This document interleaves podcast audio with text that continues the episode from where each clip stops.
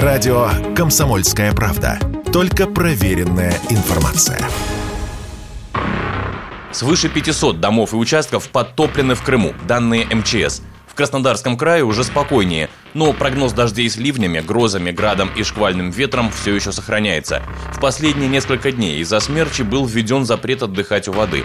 И это не шутки. Двое туристов из Ставропольского края погибли, их машины унесло в море. Как реагируют на тревожные новости туристы? Об этом мы спросили Александра Крытчана, вице-президента Альянса туристических агентств России. Оказалось, тучи уже рассеиваются.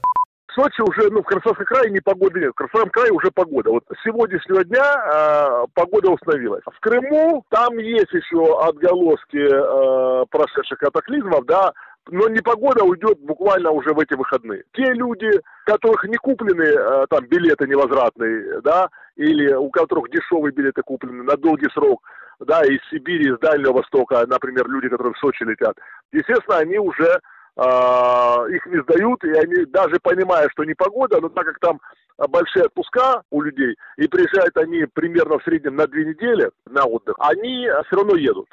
Те же люди, которые близлежащие, да, которые едут на собственных автомобилях, ну, это близлежащие, это все, что в радиусе там 5, 6, 7, ну 8 часов. Эти люди безболезненно поменяли даты, мы ради них там написали в отеле, отели пошли навстречу, и дата, так как была за несколько, там больше, чем за трое суток для поездок, мы поменяли там на вот эти выходные, на, с тех выходных на эти выходные, например. Отменять туры часто себе дороже. В ряде случаев сдать путевку можно лишь с изрядным штрафом.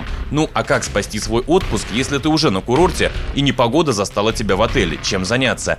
Вот что сказал в интервью Радио КП Александр Мкртчан. Самый простой совет – это спа-центр, да. А сейчас большинство отелей имеют э, спа-центры, те, которые не имеют, они вам могут, ну, туристам могут дать контакт близлежащих спа-центров, да, и нет ничего лучше. Это мужчины не понимают. Когда вы едете женщиной, то лучшего подарка для любимой, чем а, абонемент э, в спа-салон, для нее не существует, да.